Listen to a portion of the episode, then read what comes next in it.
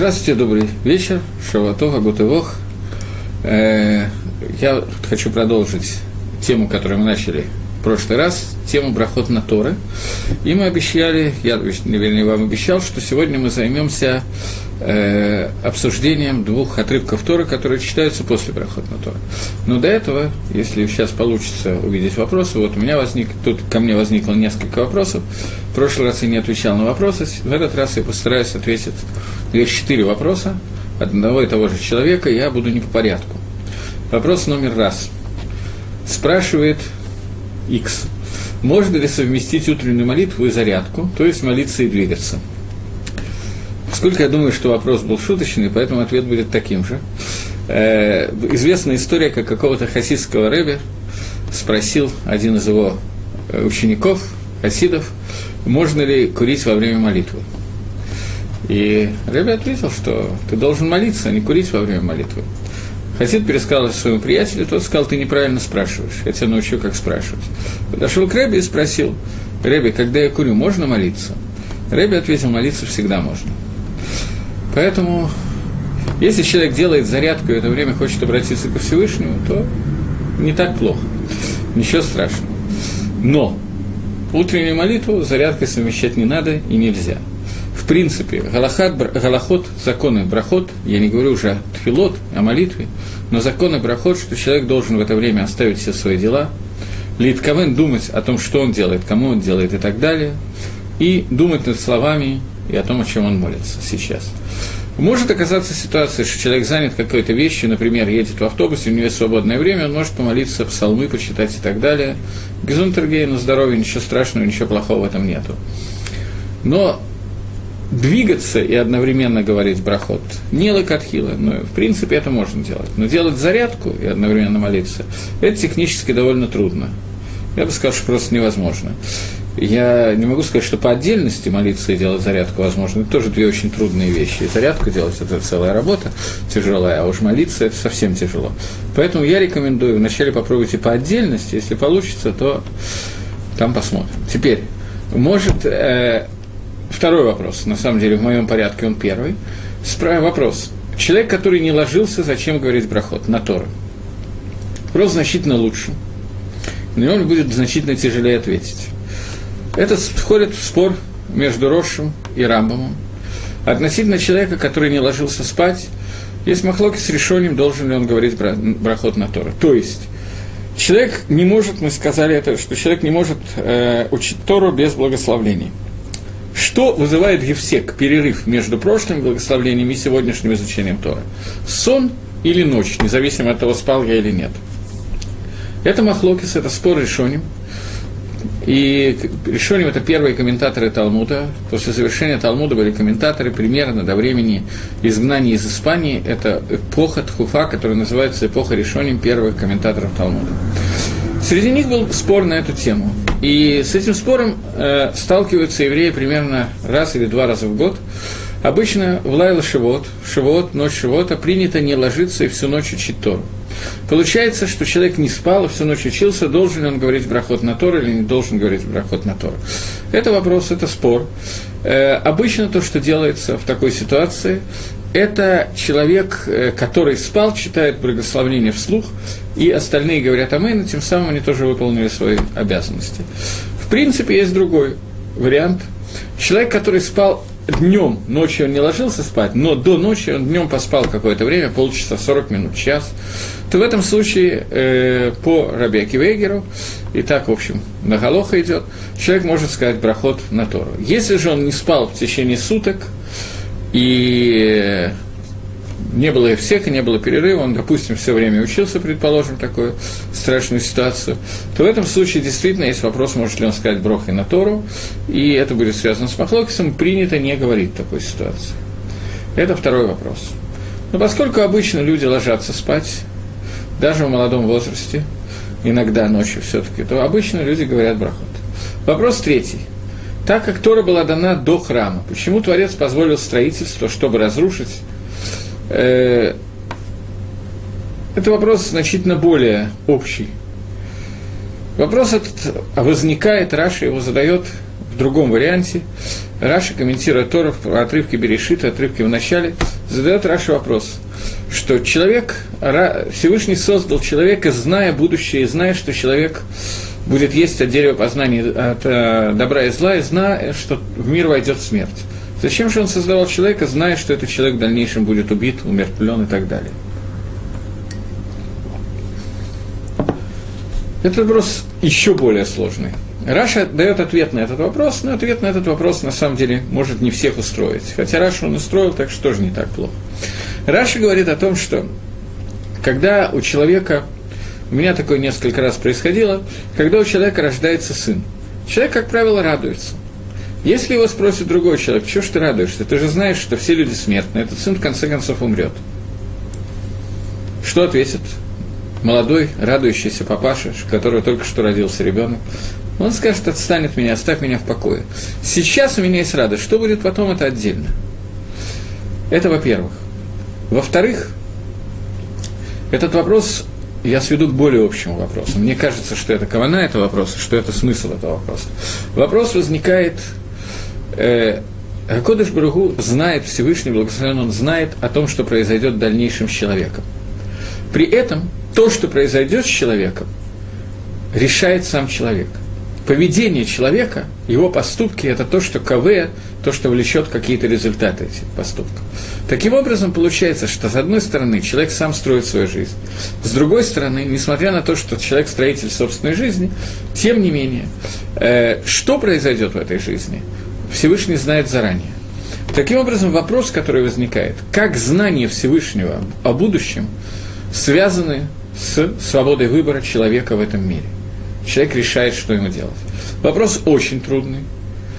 Стопроцентный ответ на этот вопрос дать практически невозможно. Вопрос, который задает Рамба в книге Марена Вухим, и Рамов остается, он говорит, что это каше, это трудно, да, это трудно. Зачем Рамов задает этот вопрос, если он на него не планирует ответить?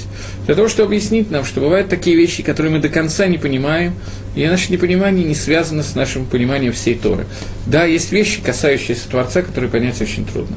У меня есть несколько ответов на этот вопрос, которые я могу дать, чтобы проиллюстрировать, но поскольку я уже как бы свалил на Рамбома, что трудно ответить на этот вопрос, то мне уже тоже не так трудно говорить, все-таки для того, чтобы проиллюстрировать это. Из-за чего был разрушен храм? Из-за нашего поведения. Всевышний знал, что он был, будет разрушен, знал. Зачем же он это сделал? Для того, чтобы мы могли вести себя самым разным способом. Я приведу это в качестве такого примера. Существует несколько измерений.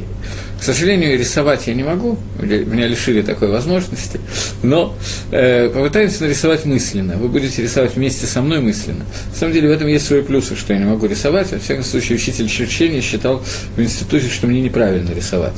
Так что, может быть, что-то в этом есть, что у меня доску забрали. Вот. То, во всяком случае, представим себе одно измерение. Одно измерение – это линия – Человек, который находится в одной точке, он видит одну точку справа и одну точку слева. Больше он не видит ничего. Все, что ему доступно, это две точки. Одна точка справа, другая слева. Когда мы переводим эту линию в другое измерение, в два измерения, то получается плоскость. Точка в плоскости выглядит как прямая линия, которая проходит. Выйдя во второе измерение мы видим всю прямую линию, вот так вот наискосок, как бы смотрим вниз, мы видим всю прямую линию. То есть человек, который находится во втором измерении, видит все первое. Человек, который выходит в третье измерение, третье измерение – это высота, он видит всю плоскость то, чего раньше он не видел. Он раньше видел линию, теперь он видит много больше, плоскость. Человек, который выходит за пределы четвертого измерения, за пределы времени. Человек этого сделать не может по ряду причин машины времени. Насколько я знаю, последняя была изобретена Шуриком, Иван Васильевич меняет профессию, может, еще что-то было. Это последнее, которое я помню. Но поскольку человек этого сделать не может, то у него нет этой проблемы. Но такая проблема существует у Творца. Творец находится вне времени. Само имя Творца, которое мы уже много раз обсуждали, это юткой и вавкой, глагол «быть» поставленный одновременно в три времени. А я, АВ, ВЕ, тот, который был, есть и будет, который находится одновременно в трех временах. Поэтому Акодыш Баругу, он видит прошлое, настоящее и будущее совершенно одинаково.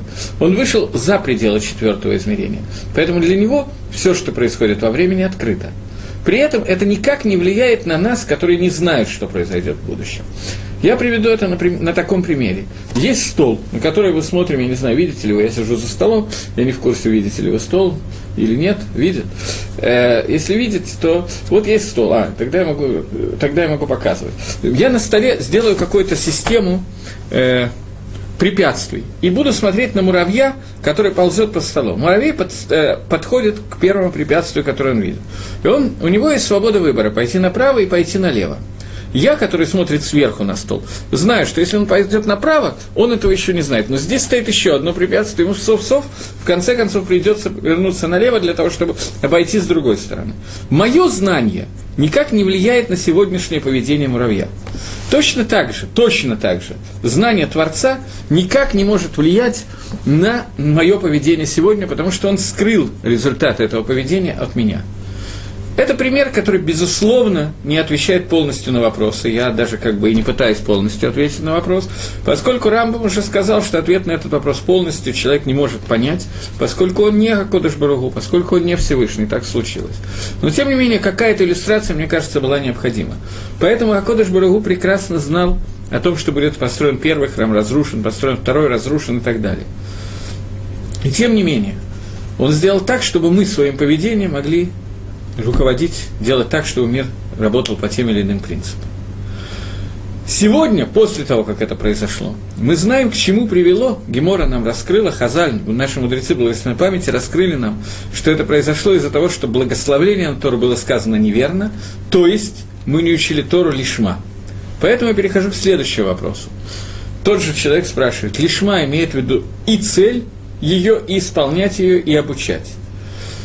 Безусловно, все это имеется в виду. Но то, что я хотел сказать на прошлом уроке, что лишма имеется настоящая стопроцентная лишма Торы, это кроме исполнять и обучать Торе, имеется в виду учить Торы ради изучения заповеди Торы.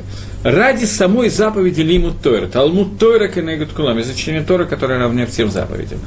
Не только, чтобы знать, как правильно выполнить ту или иную митцву, а чтобы выполнить заповедь изучения Торы. Это заповедь Бифней Ацма, отдельная – не так, как мы учим какие-то вещи для того, чтобы знать, как правильно себя вести.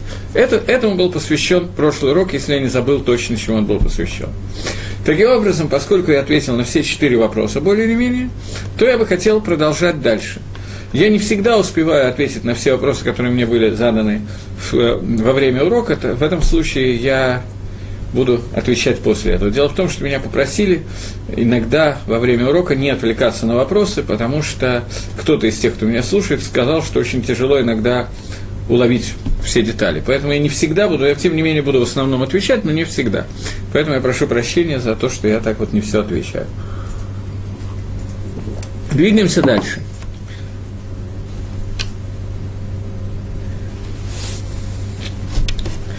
Двигаемся дальше. Э, после того, как мы сказали Броха на Тору, мы читаем два отрывка. Отрывок из письменной Торы и отрывок из устной Торы. Отрывок из письменной Торы – это отрывок из Хумаша. И Вареха Гашем Ваишмиреха. Отрывок, который называется Беркат Каганим, благословление Каганим. Мы знаем, что в Амисраиле есть 12 колен. В колено Йосиф, Йосифа, Йосефа разбито еще на два колена, в свою очередь. Колено Ефраима и колено Минаше. Кроме этого, есть э, в левитах выделено потомство Аарона для того, чтобы вести храмовую э, службу.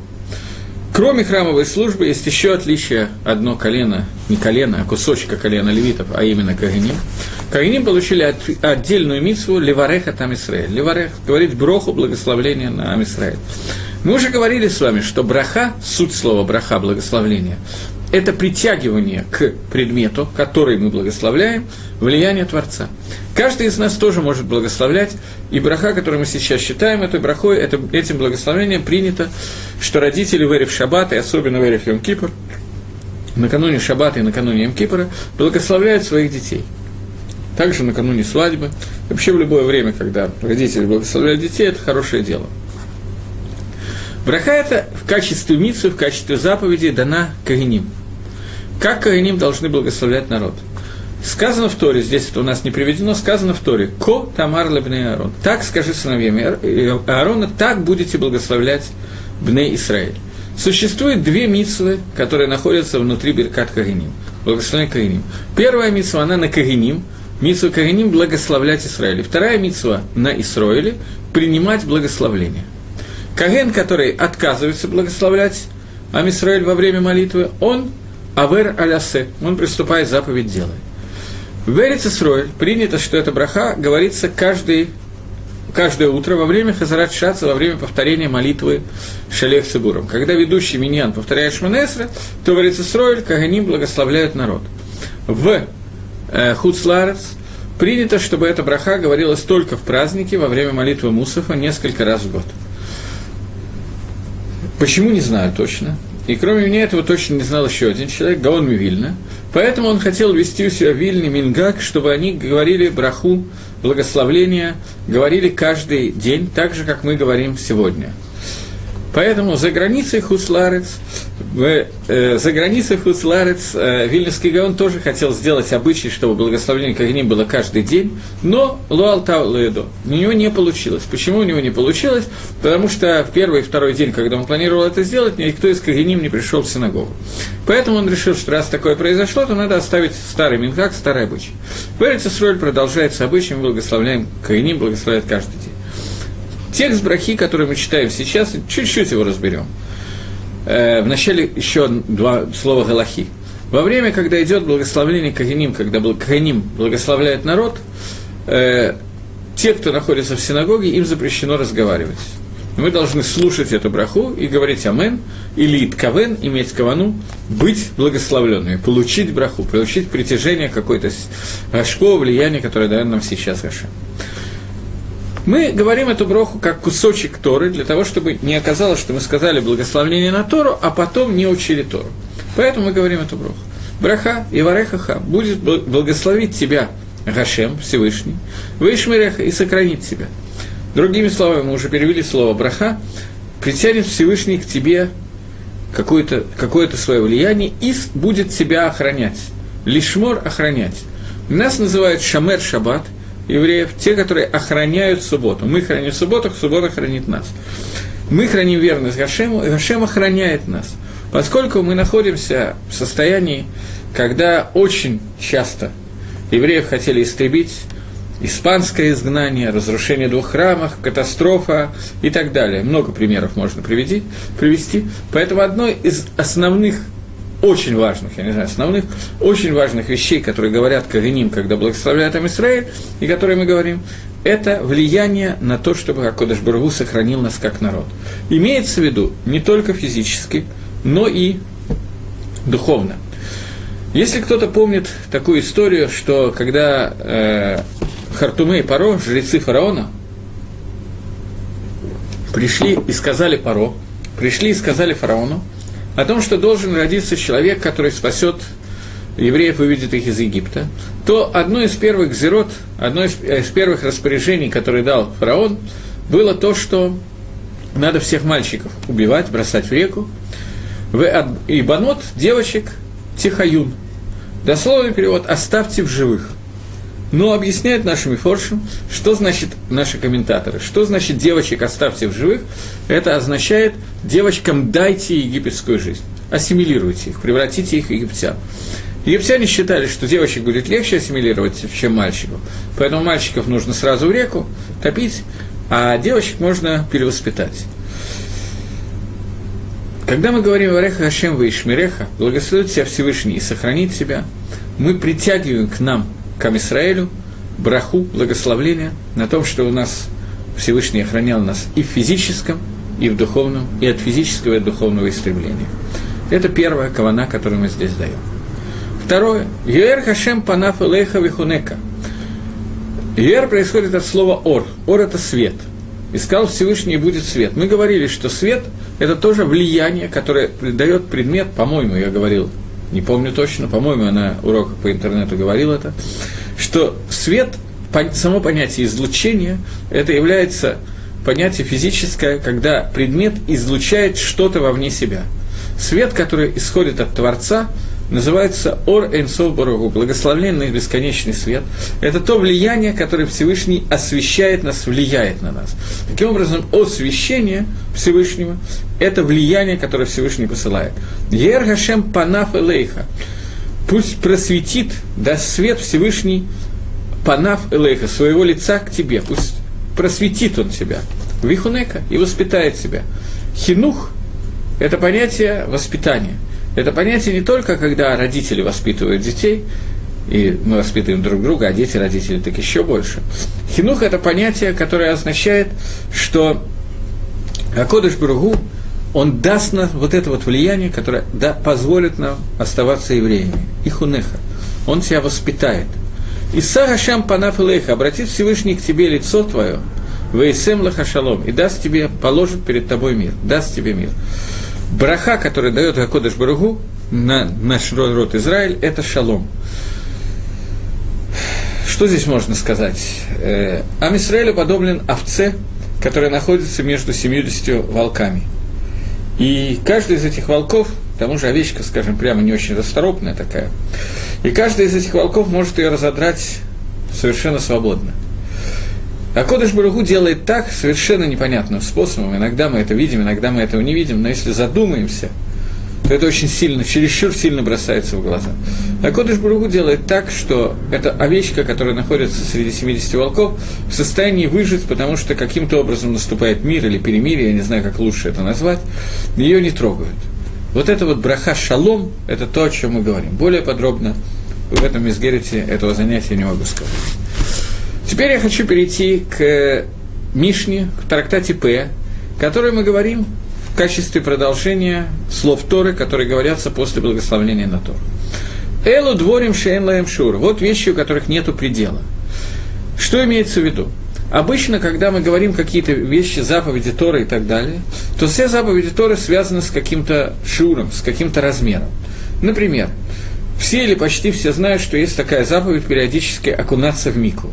Некоторые мужчины считают, что им тоже необходимо сегодня окунаться. У мужчин это обычай, те, кто окунается. Женщины без манейну в наше время, у них есть заповедь окунания в, миш, в мику, замужние женщины. Во время существования храма все должны были окунаться в мику для того, чтобы пройти ту процедуру, которая необходима для очищения, для того, чтобы могли есть, например, пасхальную жертвоприношение. Корбан Пейсах, жертву Пейсаха. Так вот, миква, она имеет какой-то размер – если миква чуть меньше, чем положено, то в нее уже нет, нет никакого смысла окунаться, не поможет. Шур миквы нам дали, хахамим измерили и сказали, что шур миква – это 40 се, определенный размер, неважно сейчас чему он равен, в литрах, метрах и килограммах, это не принципиально. Не знаю, сколько у него метров, литров и килограмм, но тигры, когда они прыгают, огромными кажутся нам. Это тоже про размеры из Винни-Пуха. Так вот, размер миквы, он 40 се, и есть определенный махлокис, можно его более или менее точно измерить. Есть вещи, которым Тора не дала границ, размеров. Скажем, когда Тора сказала нам э, о заповеди Берхад Амазон, благословление после еды, нам указан размер, который нужно съесть для того, чтобы мы могли говорить Берхад Амазон, благословение после еды. Это Махлоки с Раби Мир Кизайт, Раби Иуда Кибейца, вопрос как Галаха, Галаха כזית, этого достаточно. Размер примерно с половину яйца, когда мы съедаем хлеба в половину яйца, мы уже можем говорить ברכת המזון, здесь нам установлены размеры. Есть вещи, размеры которых Тора не установила. דרך אגב, רבנן, да, установили размеры. Но сейчас нам э, Мишна говорит о том, что есть вещи, которые Тора не установили размеры. Давайте посмотрим эти вещи. Первая вещь – это Пеа. Пеа. Что такое заповедь Пеа? Если у человека есть поле, и он собирает урожай с этого поля, то Тора предписала, что один край поля, я так понял, что стол виден, один край поля, вот я ограничил, виден, виден, один край поля человек оставляет неубранным для того, чтобы в него могли прийти бедняки, собрать урожай и приготовить его и кушать. Для того, чтобы человек помнил о заповеди, о том, что существуют люди, у которых нет поля, у которых нет урожая. И о них нужно, нужно помнить и заботиться. Существует меда, которая называется хесед, доброта, милосердие. Так же, как Акодыш Бару Рахман, так и мы должны быть Рахманим. Мы должны иметь эту, эту, эту меду. И мы должны отделять П. Сколько? Тора не устанавливает. Если у меня есть огромное поле, на много квадратных километров, то один колосок, который я оставил, я выполнил заповедь П. Рабонан установили шур этой заповеди и сказали, что надо оставлять одну шестидесятую от поля. Это не такая большая часть, но, однако, она достаточно существенная для того, чтобы стало жалко. Э, сегодня, я думаю, что из всех, кто слушает меня, есть мало людей, которые удостоились выполнить заповедь П. Заповедь П выполняется только на территории Эрицисроя, это Митсвот Луя Барец. У нас есть заповеди, которые связаны с Эрицесрой, и заповеди, которые не связаны с Эрицесрой. Заповеди, которые связаны с землей, обычно, не всегда, но обычно, это заповеди с урожаем, это обычно заповеди, связанные с Эрицесрой. Э, я могу похвастаться. Я несколько лет, много лет уже назад, я думаю, что лет 17 назад примерно, я за Хити, я удостоился выполнить заповедь П. Здесь в Иерусалиме была, была организована такая мис, э, хевра, компания, которая называется Мицвод Надирот, редких Мицвод. И они собрали по какой-то сумме денег с каждого желающего присоединиться к ним. Они на этом что-то э, получили какие-то деньги. И сделали нам возможность выполнить многие совершенно редкие заповеди. Например, было куплено поле, выращен на ней урожай, поле разделено между каждым из тех, кто внес деньги, на небольшие кусочки. Нам были выданы серпы, и мы, надо сказать, я никого не видел, кто порезался, я был уверен, что кончится более трагически, но я, например, не порезался, что совершенно фантастические для меня результаты. И мы сжали этот урожай, оставив край поля неубранным. Вот. После этого на такси были приведены бедные люди, у которых нет возможности самих в этом участвовать. Они, э, и у них было куплено то, то зерно, которое осталось, которое пошло на выпечку мацы. Это поле было специально куплено такое, чтобы это зерно было кошерно для выпечки мацы и так далее. Таким образом, я удостоился выполнить мицву Пеа. Есть еще несколько мицвот подобных, например, тоже я думаю, что мало кто из вас выкупал первенца осла я выкупил тоже через ту же хевру и так далее. И было несколько. Вот это мицва Пеа. Мицва Пеа довольно редкая сегодня мицва. Во время, когда писалась Мишна, практически у каждого человека был какой-то участок, и каждый человек выполнял эту заповедь Пеа. Мишна говорит, что Тора не устанавливает шур. Если ты хотя бы чуть-чуть позаботился о бедном и вспомнил о нем, заповедь Тора ты выполнил. Рабонан установили шур, поскольку иначе это будет совсем непонятно. Вторая заповедь – Бикурим. Тоже довольно интересная заповедь. Что за заповедь Бикурим? У человека есть дерево, поле деревьев, сад апельсинов, я знаю.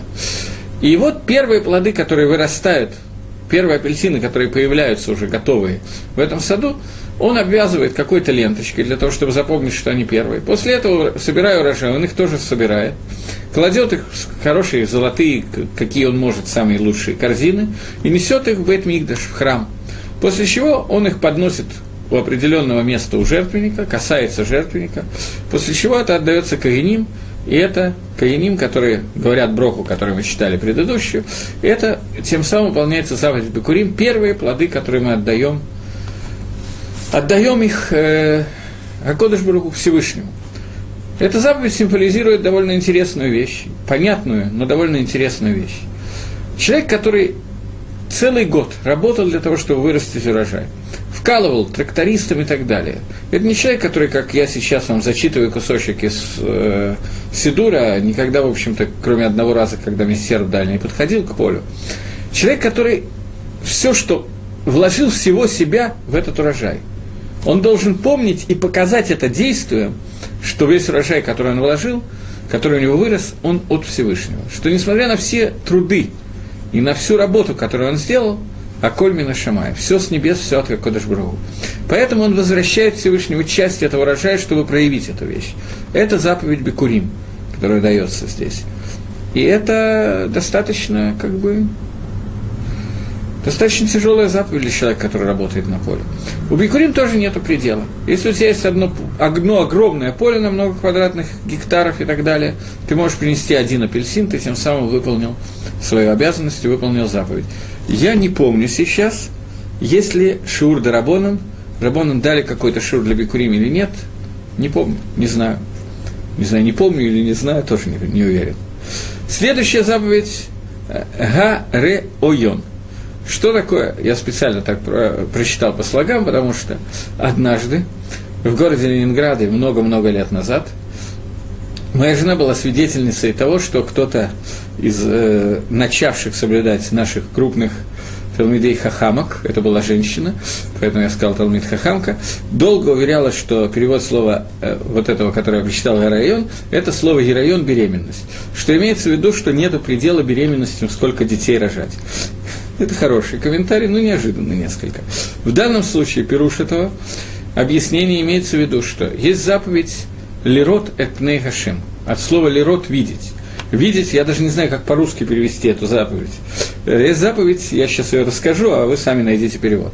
Э, есть заповедь человека, каждого мужчины, э, мужчины и детей мужского рода, которые там примерно с 5-6 лет, три раза в год явиться перед лицом Всевышнего и видеть храм и быть увиденным в храме. Вот это вот переводится от слова «лирот», «рая». Эта заповедь Рая написано, что ло его лифанай рейкам. Ты не придешь ко мне с пустыми руками. Что значит с пустыми руками не придешь? Имеется в виду, что нужно принести жертвоприношение. И это жертвоприношение не указано в Торе, за какую сумму денег ты должен его покупать. Ты можешь принести 10 быков или ты можешь принести одного голубя. Тора не устанавливает этого предела. Рабонан, да, установили предел – но поскольку этот предел вам ни о чем не скажет, это спор Бетшама и Безгилеля, я не буду вам морочить голову с этим. Э, какую именно жертву надо принести, устанавливает Рабона.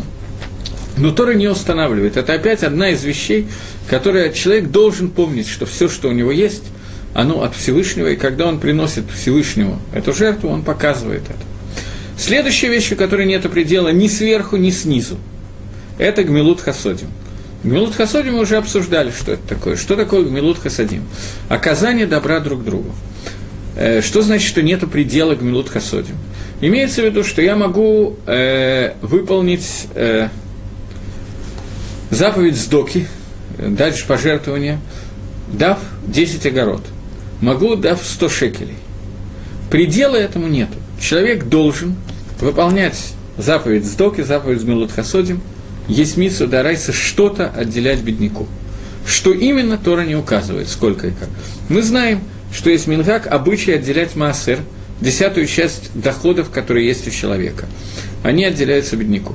Но это Бапаштус – это установление Дарабона. Есть, правда, мнение, что это тоже история, но это не имеет отношения к Милут Хасадиму, которое здесь указано. Милут Хасадим, которое здесь указано, это любое действие, которое направлено Бен Адам Лахаверу, между человеком и его ближним. Любое это действие, которое я делаю для того, чтобы помочь кому-то, это будет Гмилут Хасудим. Человек, который утром встретил другого человека и поздоровался с ним, сказал «шалом», он его благословил, пусть у тебя будет мир, слово «шалом» переводится как слово «мир», кроме слова «здрасте». Тем самым он тоже выполнил митсу Гмилут Хасодим, и до Арайса он уже выполнил эту митсу. Рабонан дали какие-то тоже шурим, что нужно делать, так же, как раньше. И последняя вещь, у которой нет предела, это Талмуд Тора, изучение Торы. Изучение Торы – это вещь, которой нет предела ни сверху, ни снизу. Человек, который учит Тору 24 часа в сутки, он выполняет заповедь Талмуд Тора. Человек, который учит Тору 3 минуты, он тоже выполняет заповедь Талмуд Тора. Понятно, что за выполняем ее совершенно по-разному и на разном уровне и так далее. Но заповедь Талмуд Тора у нее нет предела. Одно слово Торы – это тоже заповедь Талмуд Тора. Человек, который сказал одно единственное слово, он тем самым выполнил Митсу Талмуд Тора. Э,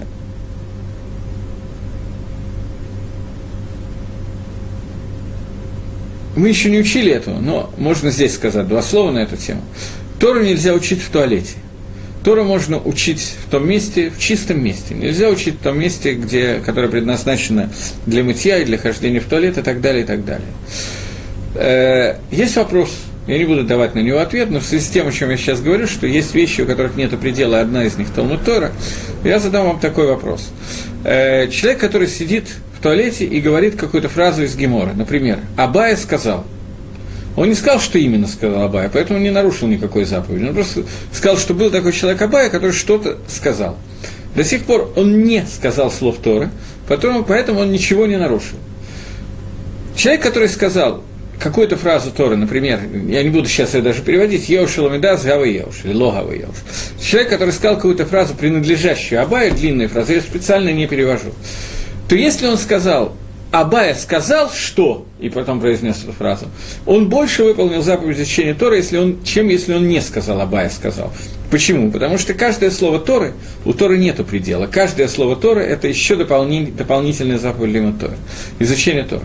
Поэтому, когда он сказал, Абая сказал, что Еуш Ламидас, Гава Еуш или Логава Еуш, то в этом случае он выполнил большую заповедь изучения Тора. Поэтому один из Рашей Шивот задал своим ученикам вопрос, мне вопрос понравился. Когда человек сидит в туалете и говорит, Абая сказал, то он выходит из туалета и продолжает. Что? И продолжает фразу, которую сказал Абая. Фраза Абая сказал, сказанная в туалете, она мицтарефет, она соединяется со следующей фразой. Таким образом, получается, что когда он сказал продолжение, он нарушил Тору. Или не нарушил. Он наставил это под вопросом. Я не буду отвечать на этот вопрос. Я просто хочу сказать, что когда человек говорит несколько слов Торы, то каждое из этих слов – это дополнительная заповедь изучения Торы. И об этом мы говорим. Это вещи, которые не имеют предела. Одна из них – Талмуд Тора. Ни сверху, ни снизу. Одно слово Тора – это тоже изучение Тора. Поэтому, когда человек находится в состоянии, я не знаю, едет в автобусе и так далее, и мается дурью, как правило, большая часть людей, то в то время, когда он стоит и не может достать книгу, не может о чем-то поговорить и так далее, если он просто прочитает какой-то отрывок, ну, выполнит заповедь изучения Тора. Поэтому, когда мне сегодня пришло в голову ответить на вопросы, которые были заданы в прошлое занятие, то один из вопросов был, можно ли говорить брахот или учить Тору, я переначу еще этот вопрос, во время зарядки. Вот теперь я скажу, что во время зарядки молиться нельзя. Но когда человек делает зарядку, если он ее делает, то нет никакой проблемы, если он при этом скажет одно-два слова Тору. Не, не называется, что он учит Тору, делая зарядку. Просто когда он делает зарядку, он заодно, чтобы не было битульсман, чтобы не было просто проведенного времени, он может сказать слова Тора. Теперь я закончил ответ на тот вопрос, который я начал раньше. Следующий кусочек, тоже продолжение, это тоже из Мишны П. Элу дворим шадам охель паратейхам баалам азева, акерин каемет лаалам абава элухе. Вот вещи, которые человек ест их пирот, их продукты, плоды в этом мире, а суть его, суть этой, суть награды остается лалам аба в будущем мире. Здесь нужно иметь в виду такую вещь. Наши хазаль, наши мудрецы благословенной памяти сказали, «Схар митсо багаалма лейка». Награду за заповедь в этом мире ее нету. Вся награда, которую мы должны получить за митсу, мы получаем в Аламаба. Бывает ситуация, когда мы получаем награду за митсу в этом мире, это очень плохо, если такое случается. Для Рашоим, для нечестивцев – для того, чтобы им оставить весь Аламаба для наказания, весь грядущий мир для наказания, а Кодыш Баругу расплачивается с ними за их мицвод в этом мире. В принципе, для остальных людей награда за митсу в этом мире отсутствует. Награда за митсу получим Аламаба. Но существует понятие керен и пирот. Керен – это основа, фонд, суть, и пирот – это плоды, проценты и так далее. Если у человека есть миллион долларов, и он кладет их в банк на 3%, то оставив этот миллион на будущее, он получает проценты, которые он может пользоваться сегодня. Если у кого-то есть миллион, можете проверить. Но об этом сказано вот в этой вот Элудворе, вот в этом отрывке. Существует определенное количество мицвод, которые, плоды которых человек может получить в этом мире. Но при этом он ничего не мавсит, он ничего не теряет, и суть этой митцвы остается в следующем мире. Э, до того, как мы начнем это читать, я хочу остановиться на двух митсвах, которые указаны в Торе отдельно. Есть митсва, которая называется Шило Гакен. Что это за митсва Шило Гакен? Я сейчас объясню, что это за митсва, могу пока перевести, но потом объясню. Выгнать птицу из гнезда, дословно перевод этой митсвы. Что имеется в виду? Когда человек идет где-то в горах, в лесах, я не знаю, где он может ходить в этот момент, и находит гнездо, в котором находятся либо птенцы, либо яйца, кошерные птицы, например, голубя. И он хочет взять себе эти яйца, сделать себе яичницу то он не может это сделать, если он не выгонит маму из гнезда. Вначале нужно выгнать маму из гнезда, потом можно взять яйца. Э, я сейчас не буду останавливаться на смысле этой заповеди, это достаточно интересный аспект. Есть Мишна, которая на эту, на эту тему говорит, есть Махлоки с Рамбана и Рамбама, на эту тему, может быть, как-то мы остановимся, но не сейчас. Так вот, когда человек выгоняет птицу из гнезда и берет себе яйца, написано, что награда за эту заповедь будет Арихут Емим, будет продолжение, продолжительная жизнь. Человек умрет не в 98 лет, как думалось, а в 108 лет.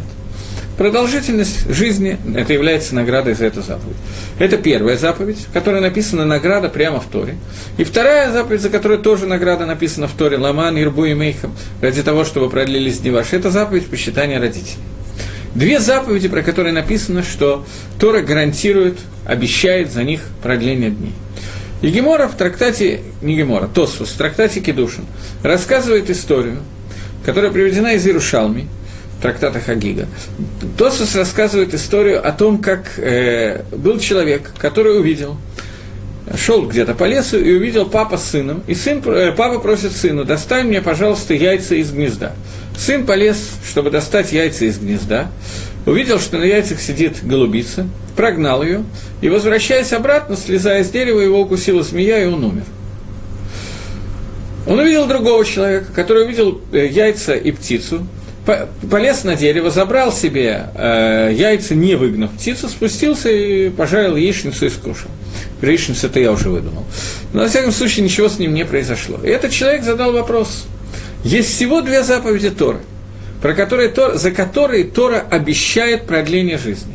Вот первый человек, о котором мы говорим, он по просьбе папы лезет для того, чтобы дать папе яйца, выполняет заповедь почитания родителей и выполняет заповедь выгнать птицу из гнезда, и сразу же после этого на обратном пути погибает.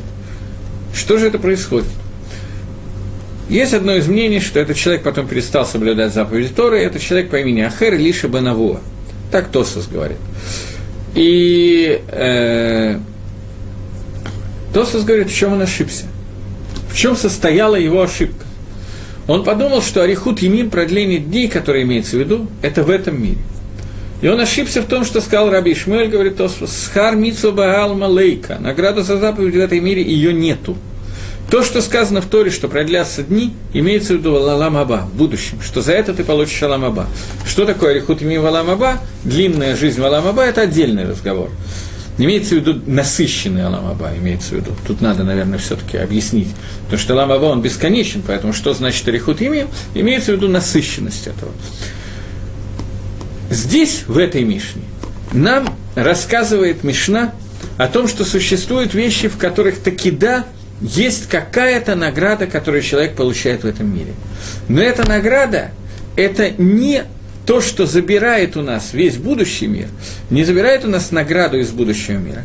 Это награда, которая является как бы процентами, которые нарастают с основного капитала. Это никак не повлияет на награду в будущем мире. И этих вещей всего несколько. Первая вещь – кибут авэм, почитание отца и матери. То, я даже не знаю, Почитание отца и матери, если мы хотим сейчас разбирать, то это на самом деле надо сделать в общем отдельный урок. Ну, может быть, просто иначе мы не поймем, что мы молимся, поэтому, может быть, все-таки имеет смысл сейчас несколько слов сказать. Только не надо из этих нескольких слов учить полностью Галахул и Массы, как надо делать полностью, но, тем не менее, какие-то вещи, связанные с Кибутав мы должны знать. Прежде всего, я начну с того, что с, с истории, которая произошла с человеком, которого зовут Раби Тарфон. Раби Тарфон, Раби Акива наверняка все слышали, Раби Тарфон был его хавером, его товарищем, был безумно богатый человек. Безумно богатый человек. И он э, как-то так случилось, что его мама пришла домой, и в Хацере, во дворе, через который нашла, у нее сломался башмак, которого нашла. Ей надо было пройти босиком, а там камни были. Раби Тарфон перед каждым его шаг, ее шагом клал ладонь, чтобы она наступала ему на ладонь, а не шла по камням. И после этого это Митсу Кибута Фаэмом так делал, Митсу почитания отца и матери, таким образом он выполнил. И после этого, когда она рассказала об этом Хахамим, Хахамим сказали, что он не выполнил даже начало этой заповеди. Просто чтобы понять, Митсу почитания отца и матери – это одна из самых трудных заповедей, которые есть в Торе.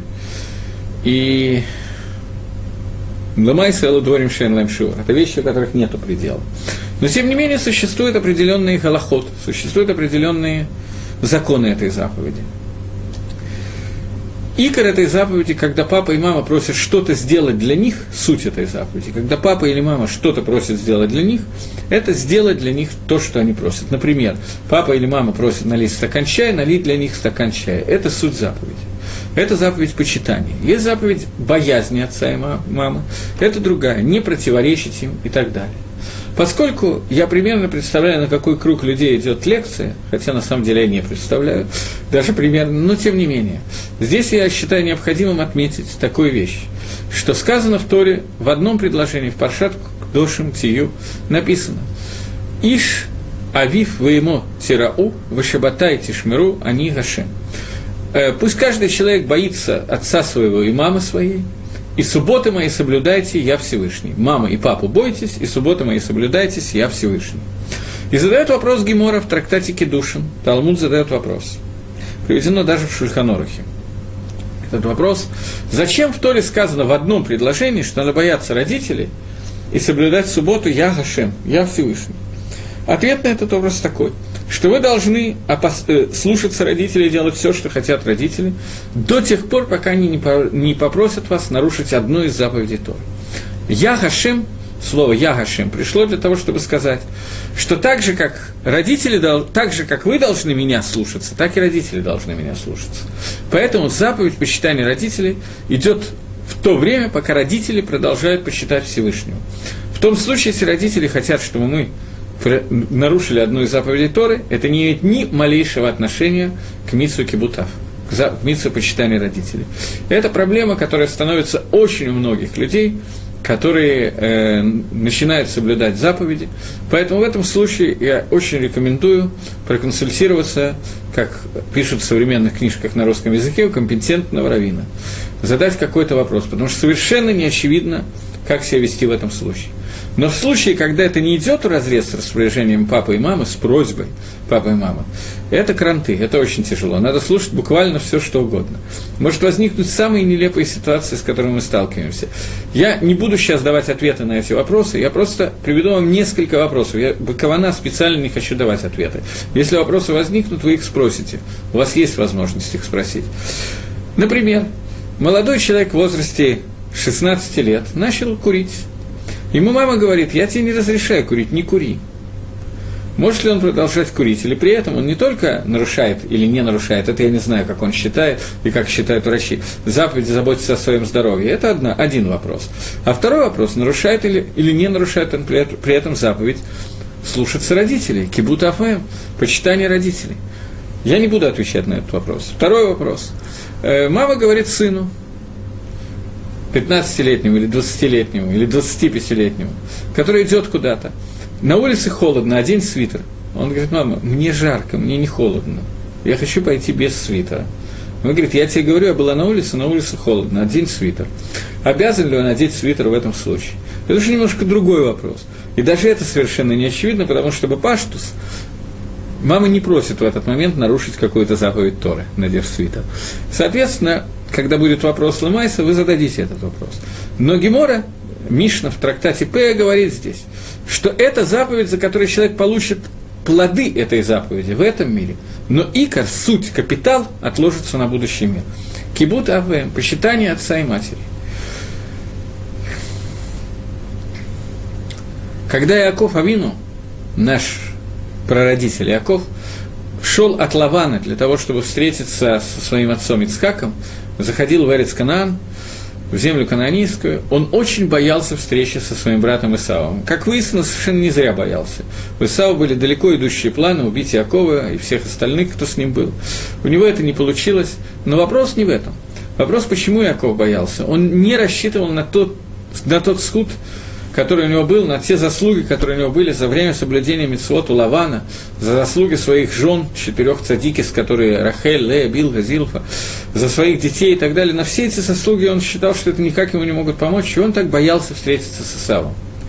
Я говорю сейчас про Якова, я не говорю про двух э, товарищей, которые хотят встретиться в подворотне и решить свою, свой спор по поводу каких-то там 20 копеек или еще чего-то, путем благородной дуэли на кулаках и так далее. Я сейчас говорю про Яков Авину, который понимал о том, что все, что происходит в этом мире, связано с Творцом, связано с теми схует, заслугами, которые у них был.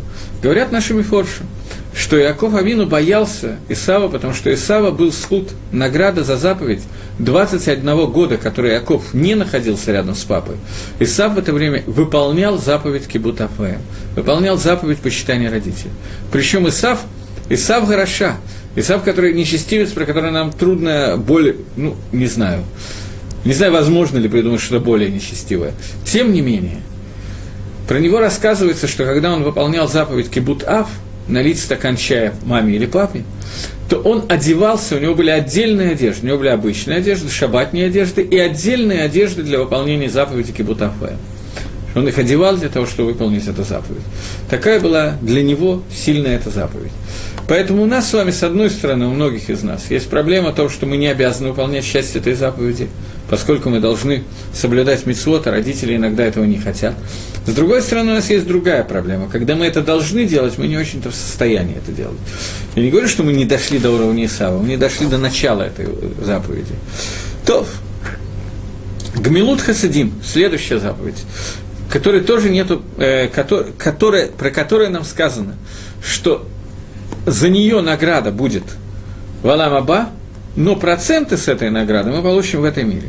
Это заповедь Дздоки Гмилут Хасадим. Гмилут Хасадим – это не только Дздока, это делание добра друг другу. Помочь человеку отнести тяжелый чемодан куда-то э, и так далее. Это одна из заповедей, которые на самом деле, я не знаю, правильно ли я говорю, я до конца в этом не уверен. Но мне кажется, что это одна из заповедей, которые женщины могут делать и делают больше, чем мужчины. Во-первых, мужчины более заняты. Во-вторых, женщин такая их функция, они много делают дома, готовят, убирают и так далее. Я могу вам сказать, что в некоторых харидимных кругах Израиля эта заповедь, которую делает женщина, меня даже как-то несколько потрясает на самом деле. Я помню, когда у меня в Израиле родился первый ребенок из, израиль, из израильских детей, я имею в виду мальчик, э, надо было делать бритмилу. Бритмила делается на восьмой день жена после родов, 7 дней после родов, она не то, что она совсем плохо себя чувствовала, но, как правило, жены не в восторге, и мужья тоже не в восторге. Если жене надо будет приготовить трапезу на 30, 40, 50 человек сразу после родов, может быть, у нее какие-то другие планы существуют на это время, это будет вполне справедливо. Мужья, как правило, лучше, чтобы не готовили э, еду на 30-40 человек из разных соображений. Во-первых, пусть учат Тора, а во-вторых, пусть люди останутся в живых, здоровы и так далее. Поэтому возникает сложный вопрос. Либо надо заказывать и платить довольно большие деньги, либо, как выяснилось, соседи организовывают почти во всех харидимных религиозных районах, организовывают такой гмах, я не знаю, как это лучше назвать, взаимопомощь такую. Каждая женщина готовит один-два салата, которые занимают очень мало времени – и в результате 5-6 женщин готовят эту трапезу, а мужу надо только взять в определенном месте одноразовую посуду купить и накрыть. Больше ничего. Это облегчает совершенно невероятно. Совершенно невероятно. И был случай, кто-то из моих соседей, там жена очень тяжело болела, очень тяжело болела просто. И я могу сказать, что не наши русские приятельницы, которые там жили вокруг, а израильтянки, не задумываясь ни на одну минуту, вдруг оказалось, что каждую трапезу одна одну несет, другая другую несет, чтобы кормить нескольких детей, для того, чтобы просто мама, ну, она не могла готовить, а папа мог быть свободен для изучения Торы, для того, чтобы ухаживать за женой и так далее, и так далее. Это не заняло ни, ни одной минуты времени у них, буквально. Они это сделали как бы автоматически, легко, не задумываясь над этим. Я очень сильно позавидовал этому. Просто гмилут хасадим – это вещь, которую человек может делать практически все время. Особенно, особенно, э, когда, особенно, когда вокруг есть много людей, которые в этом нуждаются. И делать это можно легко. Я для себя уже увидел, что женщина это делает лучше, чем мужчина. Может быть, это связано с тем, что мужчины более заняты, может быть, еще с какими-то. Мне кажется, что еще с какими-то вещами. Но мужчины тоже в состоянии это делать. Следующая заповедь, про которую сказано, что у нее, за нее награда будет в будущем мире, но в этом мире будет за нее не то, что награда, но все-таки что-то мы получим в этом мире. Ашкамат Бейт, очень тяжелая заповедь. Ашкамат Бейт Амидра Шахарит Варавит. Приход вовремя в синагогу, в Бейтмидраш, для того, чтобы учить Торы утром и вечером. Вовремя пройти в синагогу, рано, заранее прийти, без опоздания прийти, скажем так – эта вещь, это одна из заповедей, за которой нам положена очень большая награда. Э, в данном случае чисто по случайности. Я знаю, в чем выражаются плоды этой награды. Потому что в одной геморе рассказано про человека, который Тан Рабиоси, который был очень-очень старенький. Его спросили Лама и Рахтемим, Басхутма, заслуги за что ты стал такой долгожитель? Он ответил, что никогда не было человека, который ни разу не было человека, который пришел раньше меня в бейт мидраш Такого ни разу не произошло. Он приходил сильно заранее. Гуд, то, что я могу сказать. Это таки тяжело. Прийти без опозданий на шахрис, те, кто молится, знают, что тяжелая заповедь. Причем это тяжелая заповедь, потому что мы спим и просыпаем. Но здесь Мишна подчеркивает не только в шахрис, но и в Марьев – но и вечером. Вечером обычно люди не спят, не заняты чем-то другим. Тем не менее, опоздание очень часто случается. Подготовка к тфиле и климу Тойра, вовремя приход и так далее, Тора отмечает как отдельную вещь, за которую нам будет положена отдельная награда. Дальше. Следующая заповедь – Гахнасат Архим – принятие гостей – Лемайса, Агдара заповеди принятия гостей, определение этой заповеди. Это не просто сесть с компанией и раздавить бутылочку другую на троих. Это не это немножко. Речь идет о том, когда я принимаю гостей, которым негде находиться в это время, нечего есть, нечего пить, негде ночевать. Заповедь как Насад Архим включает в себя три вещи. Первая вещь – ахила, вторая – еда, вторая вещь – лина, оставить у себя ночевать. И третья вещь – лавая, проводить. Проводить после того, как человек был у меня дома. Когда человеку негде ночевать и негде кушать и так далее, то я выполняю заповедь на Сатархим. В том случае, когда человеку все это есть где, но просто мы хотим с ним вместе хорошо посидеть, поболтать, обменяться последними сплетнями и известиями о всех знакомых, которых мы знаем, вода, что это не имеет отношения к Насатархим принятию гостей.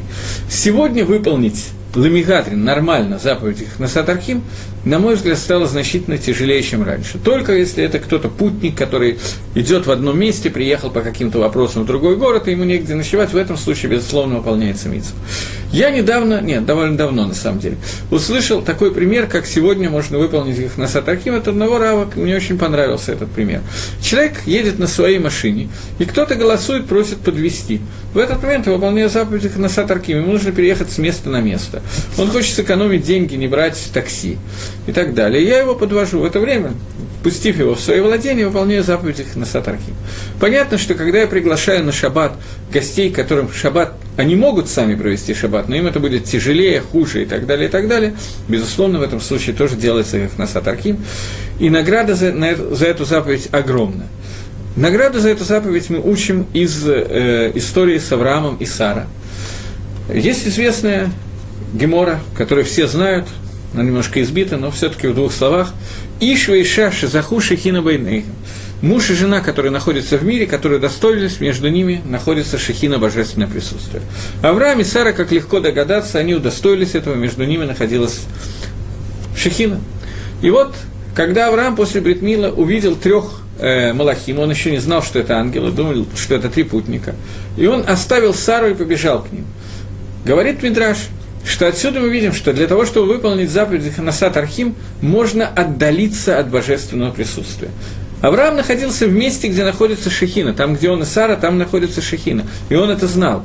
Он ведь не только знал этот Мидраш Рабиакива, он это ощущал по-настоящему. И тем не менее, ради заповеди Хнасат Архим, он оставил Сару и Шехину для того, чтобы пригласить к себе гостей.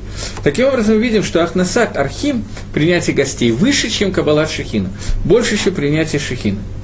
Это еще одна заповедь, которую мы здесь встречаем. У меня есть некоторые проблемы, поскольку осталась одна минута, и я не успею, две минуты. И я не успею до конца разобрать это. Ну, то придется чуть-чуть в следующий раз.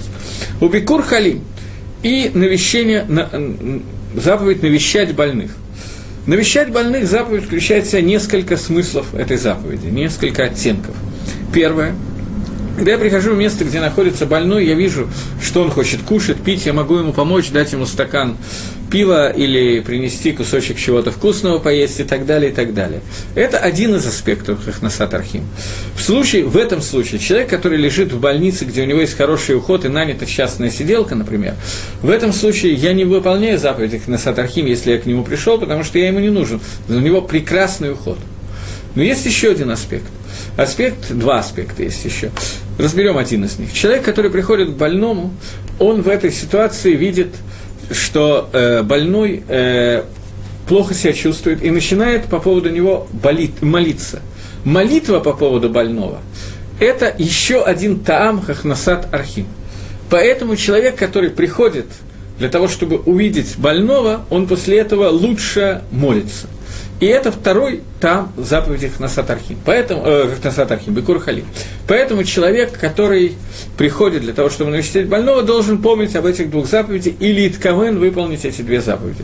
В этом случае он выполняет заповедь их Насатархим. Э, тут возник вопрос, который я просто даже просчитать не успею за то время, что у нас осталось, поэтому, если возможно его сохранить к следующему разу, то мы его сохраним к следующему разу. Таким образом, мы прочитали с вами несколько вещей, мы не закончили. Поэтому я немножко изменю порядок и сделаю не так, как обычно. В следующий раз мы закончим э, разбирать эту Мишну, и только после этого я дам общий секунд, отвечу на вопросы, которые возник. Я вижу один из вопросов, э, который возник, я его отвечу в следующий раз. Вопрос задает некая двойра, а в следующий раз на него отвечу, я вижу вопрос, но он очень длинный, и у меня нет времени. И мы сделаем секунд в следующий раз. Э, на этом я должен закончить, поскольку время у нас вышло. До свидания, до новых встреч. Еще раз Шавотов.